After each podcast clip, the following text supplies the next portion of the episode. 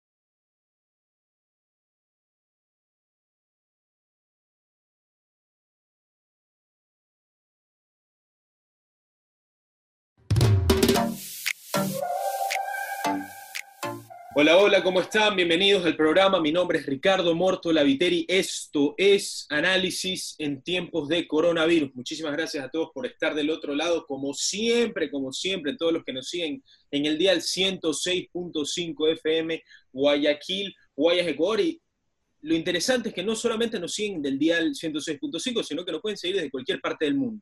Les digo cuáles son las tres opciones. La primera, en www.marielatv.com, esquina superior izquierda de la página web, encuentran el logo de fuego, le ponen play y nos podrán escuchar desde cualquier parte del mundo con tal de contar con internet. También nos siguen nuestras dos otras opciones, son nuestras dos redes sociales más activas, Instagram y Facebook. Gracias a todos los que nos ven en este momento, que nos están viendo en este momento, todos los que nos ven desde Facebook e Instagram. Compartan el video, denle like, comenten todo lo que quieran comentar y repartan pues todo lo que puede ofrecer Mariela TV y Radio Fuego, que ofrece los mejores conversatorios, los mejores análisis, las mejores opiniones y las mejores noticias, como siempre, tanto en análisis en tiempos de coronavirus, a las 5 de la tarde, todos los días 5 de la tarde, la cita aquí y a las 12 del día en qué pasa con Mariela. Ya estarán viendo a nuestro primer invitado, lo voy a presentar en este momento, es el ingeniero Juan José Sabando. Ingeniero, muchísimas gracias por estar con nosotros, bienvenido a nuestra casa.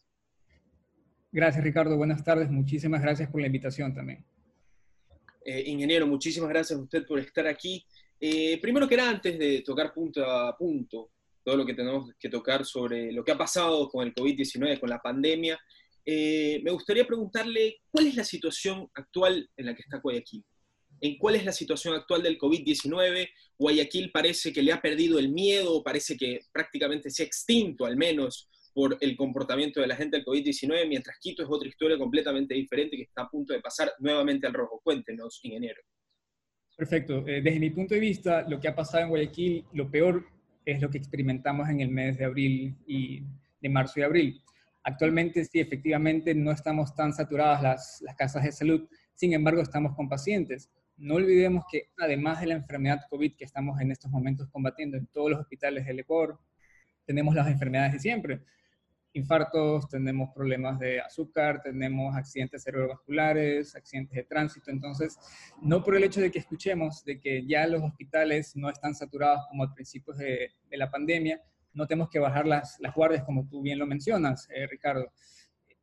He visto en los transcursos que yo tomo desde mi casa al hospital, acá en el sur donde trabajo, efectivamente ves a las personas usando mascarillas, pero haciendo un mal uso de las mascarillas. Entonces ahí la, medida de, prevención o la medida de barrera no se estaría cumpliendo de manera efectiva.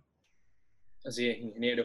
Em, hablemos un poco de las medidas de gestión de riesgos y eh, lo remarco cuando usted bien dijo el mal uso de las mascarillas. Yo creo que muchísimas personas tenemos la voluntad de querer cuidarnos, de querer cuidar a otros, pero no lo sabemos hacer bien. Desde el principio estuvo el mito si es que los guantes sirven, si es mejor solo lavarse las manos, si la mascarilla es de este lado, del otro lado, cuáles son las que sirven, las N95. Cuéntenos, ¿cuál es la mejor manera de gestionar el riesgo del COVID-19?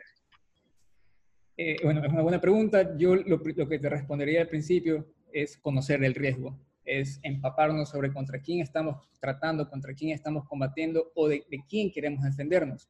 Te recomiendo también, recomiendo a todos tener claros dos eh, términos sencillos en temas del riesgo, que viene a ser peligro y riesgo. Peligro es cruzar la calle. ¿Qué, ¿Qué, nos podría pasar a nosotros al momento de cruzar la calle o si queremos cruzar la calle? Nos pueden atropellar, nos pueden robar, nos podemos perder en el camino. Entonces, para eso, obviamente, nosotros estudiamos. Quiero cruzar la calle para llegar a dónde si quiero cruzar la calle, nuestros padres nos enseñaron una medida preventiva, ver a ambos lados para evitar el accidente. Conociendo esos dos términos, es importante ahora saber de que dependiendo de la actividad o el lugar donde nosotros nos encontremos, el riesgo aumenta. Puede ser mayor, medio o alto el nivel del riesgo. ¿A dónde quiero llegar, Ricardo? No es lo mismo estar expuesto en un hospital a estar expuesto en en tu casa, en un jardín, ya obviamente tienes mayor probabilidad de que te enfermes de COVID en un hospital que en tu casa. Entonces, partiendo de eso, tenemos que tener bien claro todas las medidas que más adelante podemos ir conversando. Mencionabas el tema de las mascarillas, efectivamente. Yo te hablo desde un punto de vista que tengo siete años trabajando en un hospital, en un ambiente de salud donde es normal ver personas con mascarillas o uno usar mascarillas. Pero para llegar a eso, para llegar al punto de que tienen que obligarte a usar la mascarilla como ahora es una ordenanza, lo ideal es la comunicación, la información. ¿Qué es una mascarilla? ¿Cómo se la usa? No tenemos que tocarnos la mascarilla con las manos a cada rato porque nos las estamos ensuciando. Estamos, en lo que estamos evitando que ingrese directamente a nuestro organismo a través de la mascarilla y nosotros tocándolas, ahí nosotros nos estamos exponiendo. nosotros también tenemos, no teníamos una cultura de higiene tan alta como la cual estamos aprendiendo ahora. No nos lavábamos las manos tan, de manera tan frecuente como lo hacemos ahora. O si es que lo hacíamos, no lo usábamos usando eh, jabones líquidos o geles desinfectantes, cumpliendo un 70% de, de, porcentaje de alcohol en su contenido. Así es, ingeniero. Eh, la seguridad y la bioseguridad de los establecimientos que han sido reabiertos en, este semáforo amarillo en Guayaquil y en varios cantones del país. Eh, las medidas de bioseguridad han sido plasmadas, pero me parece interesante, usted plasmó el peligro y el riesgo. Si es que yo voy a un restaurante con todas las medidas de seguridad, ¿cuál es la probabilidad que yo me pueda contagiar? Porque la pregunta está en qué está en mis manos y qué no está en mis manos. Y me pongo a pensar en un posible rebrote, que es algo que pues se ha pensado, eh, está pasando, y está pasando en este momento en Beijing, eh, según las noticias que he leído. Así que me pregunto, ¿usted cree, eh, ¿Usted cree que el rebrote está en nuestras manos? ¿Usted cree que depende 100% de nosotros la enfermedad? ¿O cree que hay ese porcentaje de que está en el aire, por así decirlo?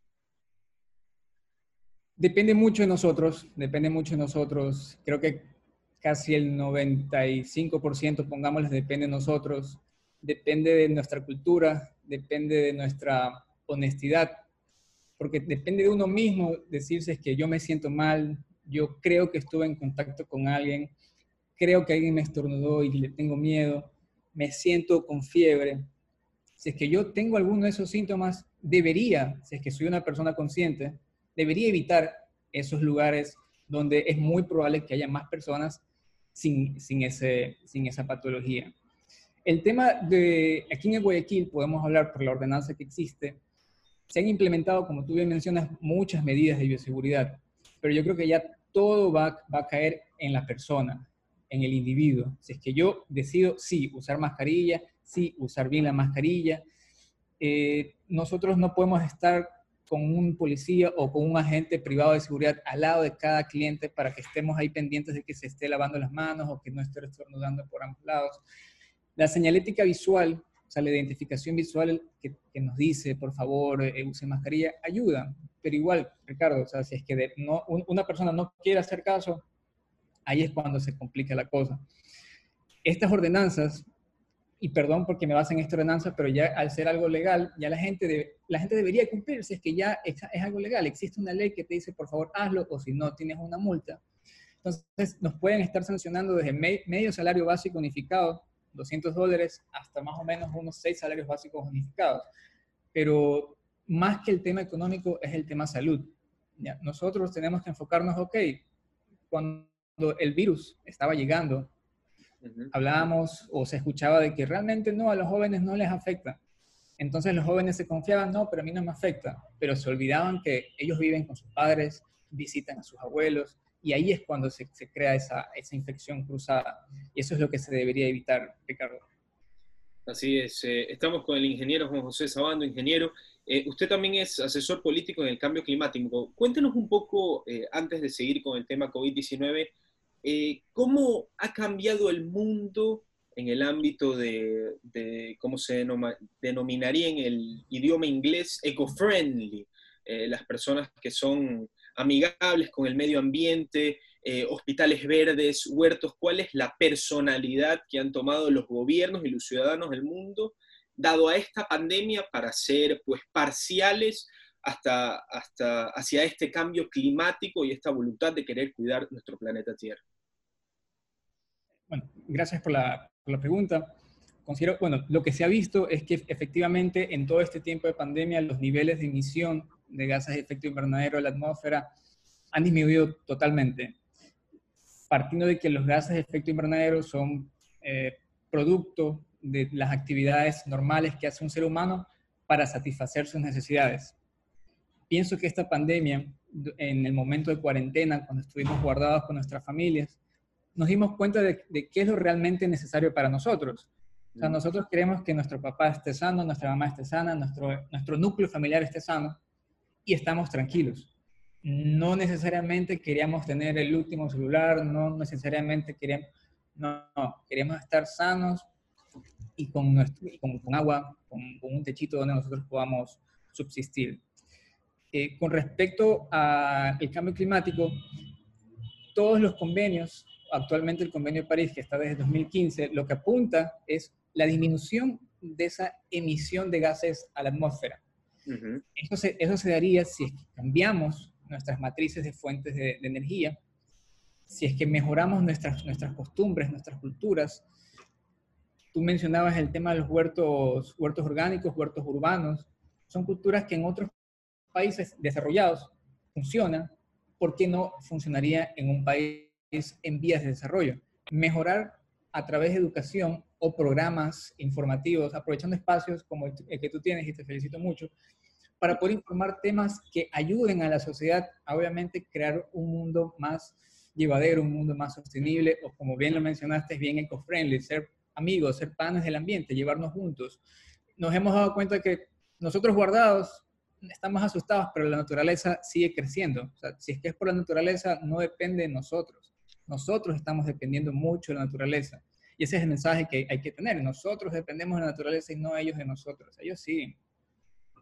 Así es, ingeniero. Em, una disyuntiva que siempre pues, ha surgido, sea en redes sociales, sea en altos mandos políticos, y si me puedo referir específicamente a los Estados Unidos, eh, hay un, pues, una comparación de que em, explotar el medio ambiente es eh, igual eh, a mayor bonanza económica.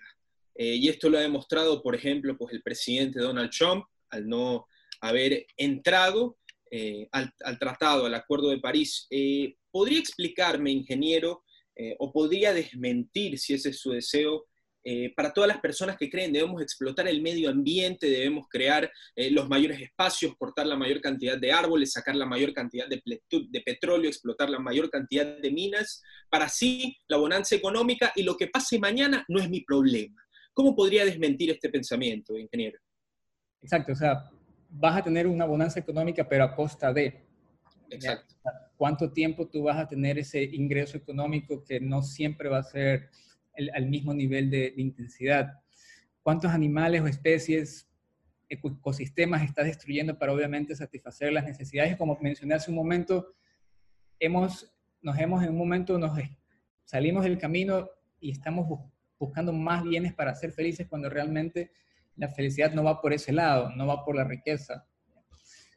Pienso que eh, son comentarios muy políticos, muy influenciados por poderes de interés, por grupos de interés, porque hay bastante, Ricardo, hay muchísima información científica, datos científicos. Cada cinco, cada dos años hay las convenciones mundiales de medio ambiente, donde a través de datos certifican y evidencian cómo la temperatura ha ido aumentando desde que el ser humano inventó las industrias.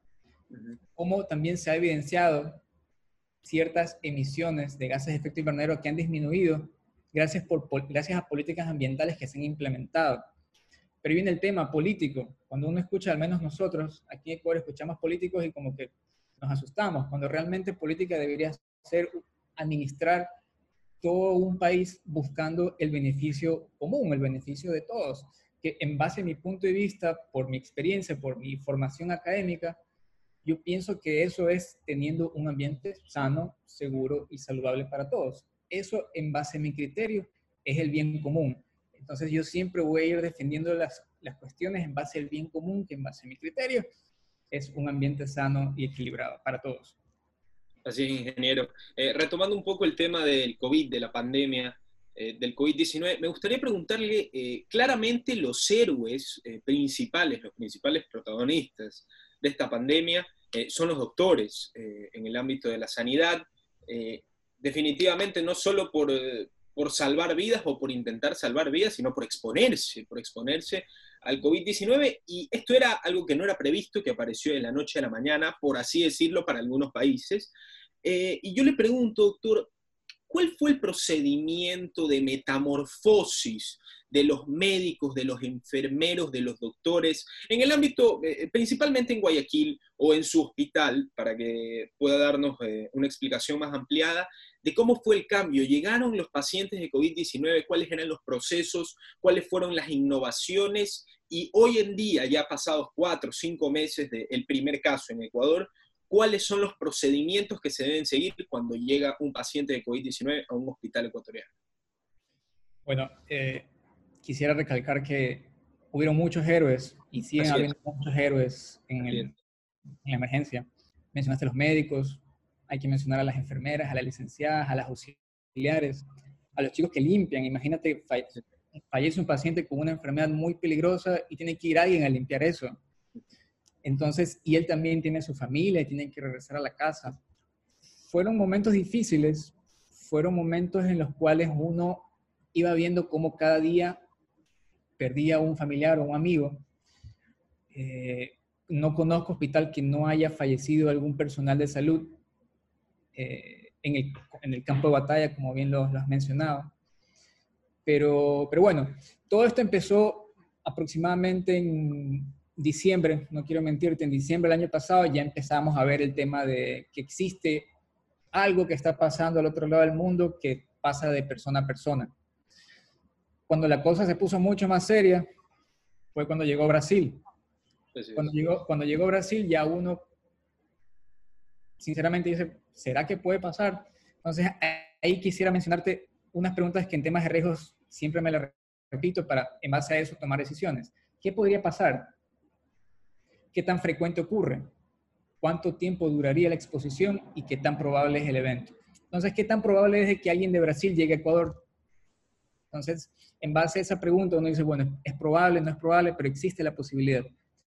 ¿Qué se toma en cuenta? Hay que conocer el virus. Conocíamos que el virus se transmitía, era un, virus, eh, coronavirus, conocido porque generalmente produce enfermedades respiratorias. ¿Qué es lo que se explicó aquí? A través, se siguieron los lineamientos de fuentes oficiales, en este caso es la Organización Mundial de la Salud, como ente máximo de, salud, siempre aterrizándolo a nuestra realidad con las normas del Ministerio de Salud Pública también. ¿Qué es lo que haces en los hospitales? Se implementó un área de triaje respiratorio, Ricardo. Al ingreso al hospital se habilita un área o un consultorio donde toda persona que ingresa toma la temperatura y en base, al nivel en base a los grados que tengan de, temperatura se toma una decisión. Si es que tu temperatura es de 36 o debajo de 36, estás en una temperatura normal. Si tienes por encima de aproximadamente, lo consulté hoy día, de 37.8 ya es una febrícula, 38 ya es fiebre, por lo cual un doctor debería de, eh, en un área cerrada, o sea, con puertas cerradas, pero con ventanas abiertas y bien aireadas, un doctor es quien te valora y te hace la investigación médica, ¿ok? ¿Desde cuándo te sientes así? ¿Has tenido contacto con alguien? ¿Has estado, actualmente has estado en alguna reunión? ¿Has compartido buses con alguien? para ir determinando si es que es un caso o no sospechoso. Entonces, e, ese es como que el flujograma inicial que todos los hospitales deberían implementar o ya deberían de haber implementado eh, producto de esta pandemia. Un triaje respiratorio es un área donde cada paciente que ingresa lo valoras y determinas si es que es sospechoso o no es sospechoso. Hay hospitales, Ricardo, perdón, antes de que otra pregunta. Continúe, continúe. Hay hospitales definidos por la autoridad de salud que son los que reciben los pacientes COVID, porque son hospitales que tienen su capacidad de respuesta para eso. En mi caso, este hospital no, no fue designado como un hospital de respuesta para COVID, porque nuestra área es más pacientes pediátricos, fracturas. Entonces nosotros lo que hacemos en el triaje respiratorio, si determinamos un caso sospechoso, lo mantenemos estable y lo derivamos a una casa de atención de salud del Ministerio de Salud te puedo decir también que en comparación a marzo y abril, y ahora los pacientes no necesariamente tienen que ir a un hospital. Acuérdate que antes, si uno tenía duda, tengo o no tengo, iba a un hospital, era para que lo tengas de ley. Pero actualmente, es que tú tienes esa duda, ya existe gracias a, gestiones que ha hecho el municipio, que son competencias que no le, no le competen, o sea, no son de ellos, pero implementaron sistemas de atención, eh, sistemas de atención de salud primaria, es decir, consultor consultas externas de diferentes partes de la ciudad para los casos leves irlos tratando y así de esa manera descongestionas los hospitales y evitas que se saturen. Así es, ingeniero. Em, claramente el trabajo, como usted ha dicho, de todo el personal del salud y no solamente eh, los chicos de limpieza, las enfermeras, sino también me pongo a pensar que no tienen nada que ver con la salud, hasta los chicos, eh, yo qué sé, repartidores, los chicos que salían a las calles, los que reparten periódicos, bueno, todos son héroes. Los las calles, los, Ricardo, los que limpian las calles, los que nos traen al trabajo, los conductores, los vigilantes de tránsito, los bomberos. Ricardo, los bomberos aquí en Guayaquil con sus ambulancias no han parado, no han parado, y así era un virus nuevo y no tenían ni idea de contra qué se estaban enfrentando se equiparon y salieron todos los días a atender emergencia tras emergencia. O sea, un aplauso para ellos realmente. Así es, ingeniero. Eh, me gustaría hacer un análisis, eh, detenernos el día de hoy, eh, miércoles 17 de junio, y ver hacia atrás, y ver hacia, un hacia mediados de febrero, hacia inicios de marzo. Y hay una teoría conspirativa que me gustaría discutir con usted. Entre mis amigos le diríamos idea tripeada, porque así hablamos nosotros. Eh, esa idea de, ¿fue la paciente cero la paciente cero? En este programa hemos hablado muchísimo con varios expertos eh, de medicina, eh, expertos pues, de política, que los políticos hablan de todo. entonces, ha salido esta idea, esta teoría conspirativa. En un punto fuimos el Wuhan de Latinoamérica, claramente ya no lo somos, Brasil y Perú nos ha superado con creces, eh, y realmente, pero en cierto punto lo fuimos. Y yo le, le querría preguntar, eh, ingeniero, ¿fue la paciente cero lo que desencadenó absolutamente todo o hubo otro, pues, otro cabo suelto que fue lo que expandió eh, esta pandemia en Guayaquil y en aledaños? Quisiera saber, o sea, no, quiero dañar la, pregunta, te iba a, preguntar, te iba a hacer la, interrogante, ok, ¿en qué, quedaste, ¿en qué quedaste con tus amigos? Pero bueno, a ver. Ah, no, no, no, sí, los, eh, los políticos y todas las personas que han sido invitadas aquí, muchísimas, me podría decir dos o tres, que es bastante para que digan una sola idea, eh, mencionaron que incluso antes del 14 de febrero eh, llegaron personas de ascendencia asiática a Guayaquil, y unos me dijeron tan, tan simplemente como se pasearon por la bahía, 9 de octubre, bla, bla, bla, caminaron, contagiaron y se fueron. Pero, según ellos, según los que hablaron en este programa, eh, la paciente cero simplemente fue paciente cero en lo oficial, en papel. ¿Está de acuerdo con eso? Eh, estoy de acuerdo con eso. Eh, acuérdate que ella no vino sola en el avión. ¿Cuánta gente por lo general viene en el avión? ¿Cuántos aviones no vinieron antes de ella?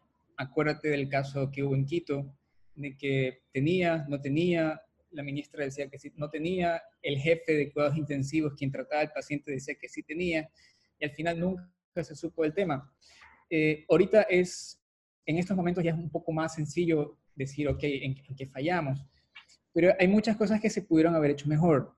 No en ningún, en, ningún momento para buscar culpables, echar la culpa. Eh, realmente los, los individuos, el caso número cero, o las personas que vinieron en, aviones, responsables no son, porque realmente tú no sabías que tenías, eh, ya estabas con la infección por dentro. Acuérdate que existen casos asintomáticos y sintomáticos, entonces, ¿cómo saber? Pero fallamos en los controles, Ricardo. Eh, acuérdate que aquí la mejor estrategia que, que se quiso implementar en los aeropuertos fue poner una mesa con trípticos y preguntarte, ¿tienes, tienes, ¿tienes coronavirus? ¿Tienes coronavirus? Y realmente eso no, no es, nada, no es nada eficiente. Eh, una, una, lástima también que producto de, de, esta pandemia se ha visto cuánta falta de preparación existe en, en la autoridad de salud, pero también cuántos eh, aún ciertos vacíos tenemos con respecto a la seguridad o privacidad del paciente o sea, creo que de un momento para el otro todo el Ecuador supo nombres y apellidos y tía y abuela de quién era el, caso número cero. Y son cosas que deberían respetarse porque es la privacidad y seguridad del paciente. Entonces, son cosas que debemos, debemos ir aprendiendo, eh, tenemos que ser resilientes, ir creciendo y adaptándonos al cambio, pero siendo mejores. Esto es una lección de vida para todos, es un golpe nosotros que somos jóvenes es un golpe fuerte para nosotros porque de un momento al otro estás viviendo una pandemia que nunca en tu vida te hubieras imaginado eh, experimentar, pero la estamos viviendo, estamos saliendo, somos sobrevivientes, pero tenemos que salir como mejores personas, no como lo que éramos antes, sino como una mejor persona, volumen 2, por decirlo así. Así es, ingeniero. Eh, unas dos últimas preguntas antes de despedirlo y agradecerle. La primera, em, ¿qué opina de los medicamentos implementados para combatir el COVID-19? Muchos, eh, en más de 70 países se está intentando producir una vacuna efectiva contra el coronavirus. Eh, se ha hablado de la hidroxicloroquina, de la cloroquina, entre muchísimos más, CNN, que yo lo leo todos los días. Todos los días hay una, hay una medicina nueva que, que te salva el coronavirus, aparentemente. Yo le pregunto, ¿cuál es su perspectiva? Yo creo, al menos, desde opinión, si me permite la audiencia, que evidentemente que no haya una vacuna eh, o que no haya una medicina que sea 100% efectiva, yo creo que eso no puede permitir que no nos permitamos intentar, que simplemente nos sentemos a esperar morir y decir, bueno, no hay vacuna, no te puedo inyectar nada, simplemente espera hasta mañana que te mueres. Entonces, yo le pregunto a usted que tiene esta perspectiva de los hospitales y de los centros de salud de, Guayaquil principalmente, eh, ¿usted cree que cuál, cuál, fue el procedimiento que se le daba a los pacientes? Y yo creo que es incriticable, incriticable no existe la palabra, no se puede criticar, eh, porque realmente, como le digo, no hay una vacuna factible, entonces nos esperamos a sentarnos a morir. No, de ninguna manera. Sí, eh, no hay un tratamiento específico todavía para, para seguir. Eh, sabemos que la, la, salida para todo o evitar que nos enfermemos es encontrar esa vacuna, como bien lo mencionas. Sabemos que una epidemia tiene dos finales. Tiene un final médico, que es cuando encuentran la vacuna, y tienen un final social. Se puede decir que el final social en Guayaquil ocurrió hace un mes más o menos, cuando ya la gente dijo, ok, salgamos, hay que trabajar. Entonces, principalmente, principalmente por ahí el, me repites la, la, pregunta, pero Ricardo, que pasó metrovía. Sí, sí, sí, no se preocupe. Eh, ingeniero, le preguntaba eh, los, los procedimientos, eh, qué se le, cuáles fueron los procedimientos intentando que, se le, que se les propusieron a los pacientes y algunos intentando y salieron y algunos salieron airosos, algunos salieron airosos. yo le pregunto, los que salieron airosos, ¿cómo se los trató? Yo realmente en ese tema no, me quisiera meter porque no es un, área que domino, porque es netamente técnico. Lo que sí quisiera mencionar es de que, como tú bien mencionas, tratamientos salían todos los días, eh, fármacos salían todos los días y siempre había una institución que daba y decía que efectivamente funciona.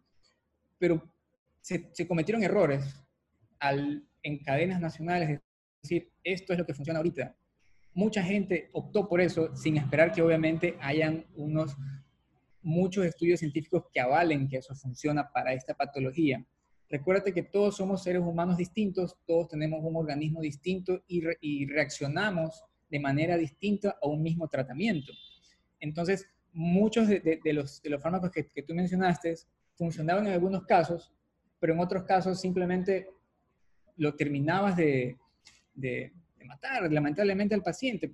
Se mencionaban temas de que no podías dar ciertos fármacos sin antes hacerle un una correcta valoración eh, cardiológica. Entonces, son cosas que hay que ir avanzando y, y, saber de que no podemos tomar a la ligera y decir, esta es la cura, porque la gente está viendo, está escuchando y está esperando esa noticia para ir corriendo a la farmacia y saturar porque ellos quieren salvarse y salvar a su vida, a su familia. Y lamentablemente que hemos visto en nuestro país, que también son personas que quieren aprovechar la situación para generar ciertos tipos de, de negocios no, no, no sanos.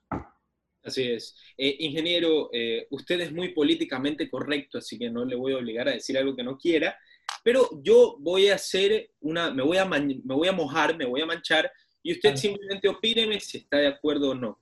Eh, la Organización Mundial de la Salud, que para mí ha sido protagonista principal, de mala manera, de mala manera de esta pandemia, que muchísimos países de tercer mundo están apoyados en esta organización o por así decirlo, confían en esta organización como una organización fiable. En estos casos precisamente, cosa que no lo fue, no fue una organización fiable, tanto así que eh, el gobierno de Estados Unidos ya le va a dejar de pagar 450 millones de dólares, eh, que era lo que le pagaba como aportación a la Organización Mundial de la Salud.